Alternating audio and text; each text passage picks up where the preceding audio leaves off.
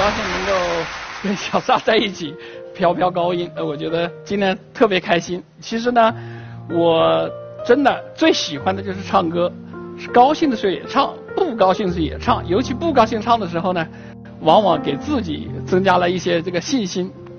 那么今天这个开讲呢，因为我来之前呢，问了很多的年轻的朋友们，可能刚进大学，那么都会在想我怎么样度过这大学的几年，然后呢。很多人也在想要创业，是吧？我也听到过很多人在说，我们现在创业是不是已经晚了？不像当年这个马化腾啊、李彦宏啊他们创业那么容易，人家都做那么大了，我们还有什么机会呢？这个创业呢，说起来是非常好听的一个事情，但是实际上呢，在这个创业的过过过程中间呢，非常多的艰难困苦，还有一个很重要的一点。失败一定是会多于成功的。我这个人呢，特别迷信 二八定理，就是说，不管你投多少公司也好，做多少事情也好，最后的结果呢，永远是百分之二十成功的公司赚了百分之八十的那个钱。投了快四百家公司，那么呢，有八十几家上市的公司也是二八定理，是不是这样子的？那么我们看过的一些公司，没有投的公司，还有很多的可能是失败的公司。没有一个人愿意失败，没有一个人呢觉得我想创业我会失败。但是呢，你要知道呢，失败是个大概率的一个事情，而成功是个小概率的一个事情。也就是说，失败的一定是多数。那么我想跟大家讨论一下这个怎么样去实实在在的去实现自己的一些梦想。我跟大家讲讲故事吧。我在美国采访的时候呢，有一个人呢给我留下了非常深的印象，是个很有名的一个华人企业家。他叫什么呢？叫王安博士。王安博士呢，他是很早去了美国，在哈佛呢读了个博士。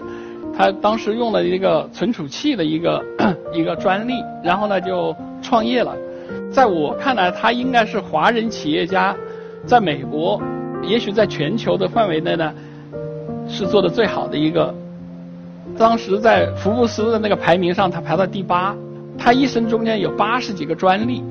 然后呢，那时候叫王安电脑公司，他那时候正好推出一个电脑叫自由式电脑，可以用那个手写中文。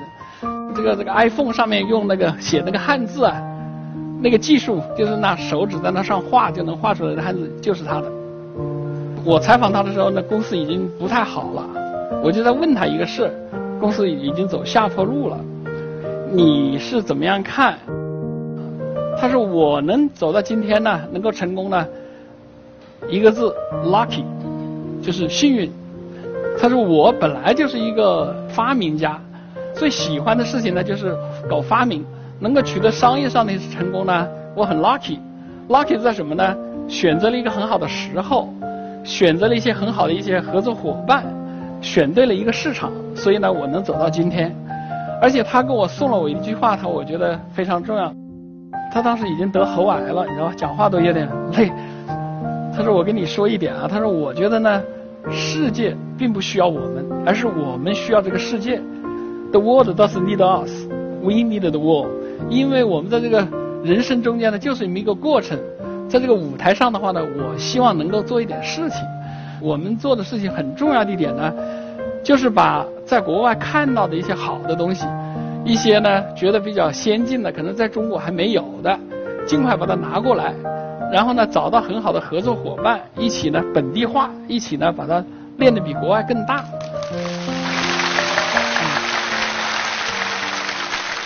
在九三年的时候。办了第一份杂志，叫《电子产品世界》。这个杂志呢，呃，我当总编，我还写了一个发刊词。这个发刊词的名字呢，就叫做“梦想成真”。这是我第一次到香港拍的一张照片。好伤心啊！对吧？现在太难看了，对吧？那么啊，哎呦呦呦呦呦呦！那个跟大家说个实话，我从现在从那个时候比。重了差不多二十公斤，所以我现在的一个梦想呢，看到这张照片，我就想在未来的这个半年中间又回到那个时候那个状况。这里面我谈到了我两个梦想。第一个梦想呢，我想在中国呢，出一系列的这个专业的杂志，把国外的这些科技方面的信息、市场的信息介绍给到国内来，帮助他们呢把我们的产品出口卖到国国外去。任何一个国家，它的电子产品不到美国的市场上去占有一席地位的话呢，它是很难成功的。这是第一个。第二个呢，我呢提到我们建立起了一个风险基金，我希望在未来呢，投一百家公司在中国。一年多以前，麦格文董事长来来了中国，也是他最后一次到中国来。我们呃一起呢庆祝我们这个 IDG 的基金呢成立这个二十周年。那个时候我就把这篇文章拿出来看了。刚开始啊，说实话有点小激动，有点这个成就感。为什么呢？二十年。中间呢，通过合作引进版权，我们一共在中国做了四十二个报纸和杂志，像呃时尚啊、芭莎呀，还有像国家地理啊等等这样的一些刊物。那么我当时是想呢，投一百个公司，在那个时候一看呢，投了三百多家公司，而且呢有八十几家公司呢已经上市了，所以我觉得哟很有点成就感。可是。麦先生走了，实际上特别的郁闷。风险投资在那个时候我们来做的时候呢，是刚刚发现了一片蓝海，而现在来讲呢是红海一片。下一步怎么走？我觉得呢，PC 互联网时代所出现的这些产业都非常的了不起，而我们进入移动互联网这个时代的话呢，我们在座的尤其是九零后有我们的优势。移动互联网发展的这个技术呢？是在过去的五五年中间左右发展起来的，而正好这一批九零后呢，是随着这个移动互联网的技术的普及所成长起来的。所以呢，我们在一年多以前呢，就搞了一个一亿美元的一个九零后基金。同时呢，我们在全国的十六所大学搞了一个校园比赛。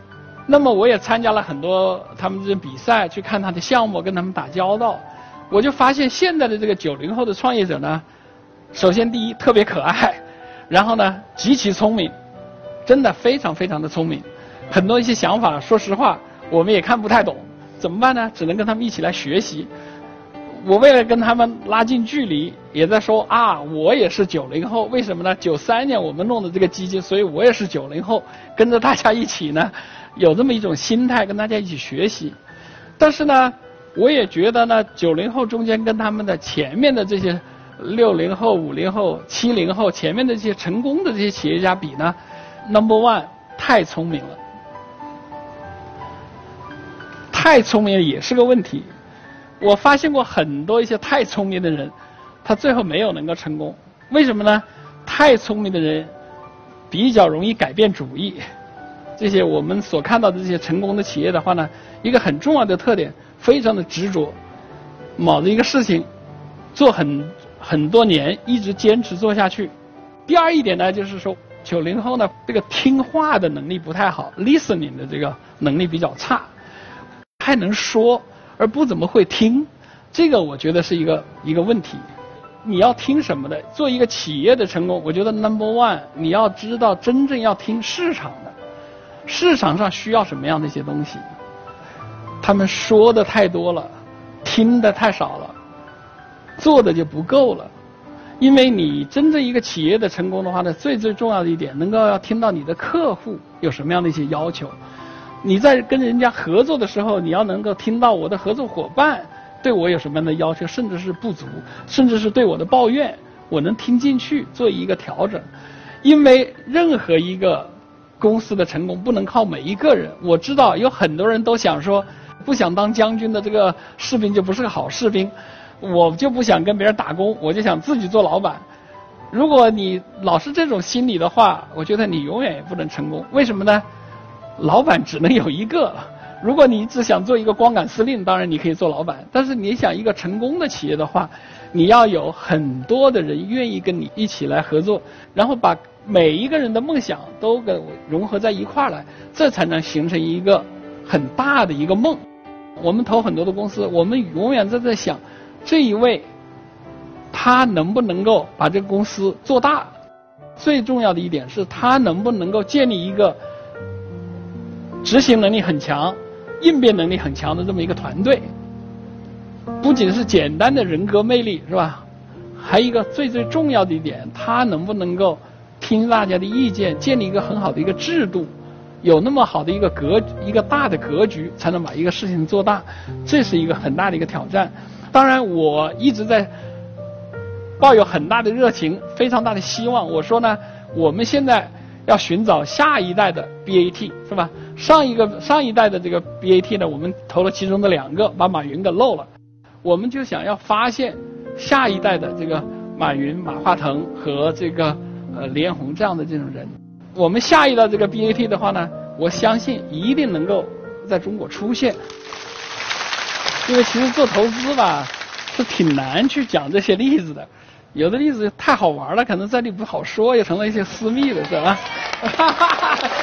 你们，是？现在这些都是大腕儿，你知道吧？这一搞出来，到时候，这平常私下我们经常在一起开玩笑，但是一说到这个台上就来了，到时候影响人家，到时候恨我，这人家成了大腕儿了，对吧？待会儿没准你们问问题，中间我来说说这个例子还好一点，好不好？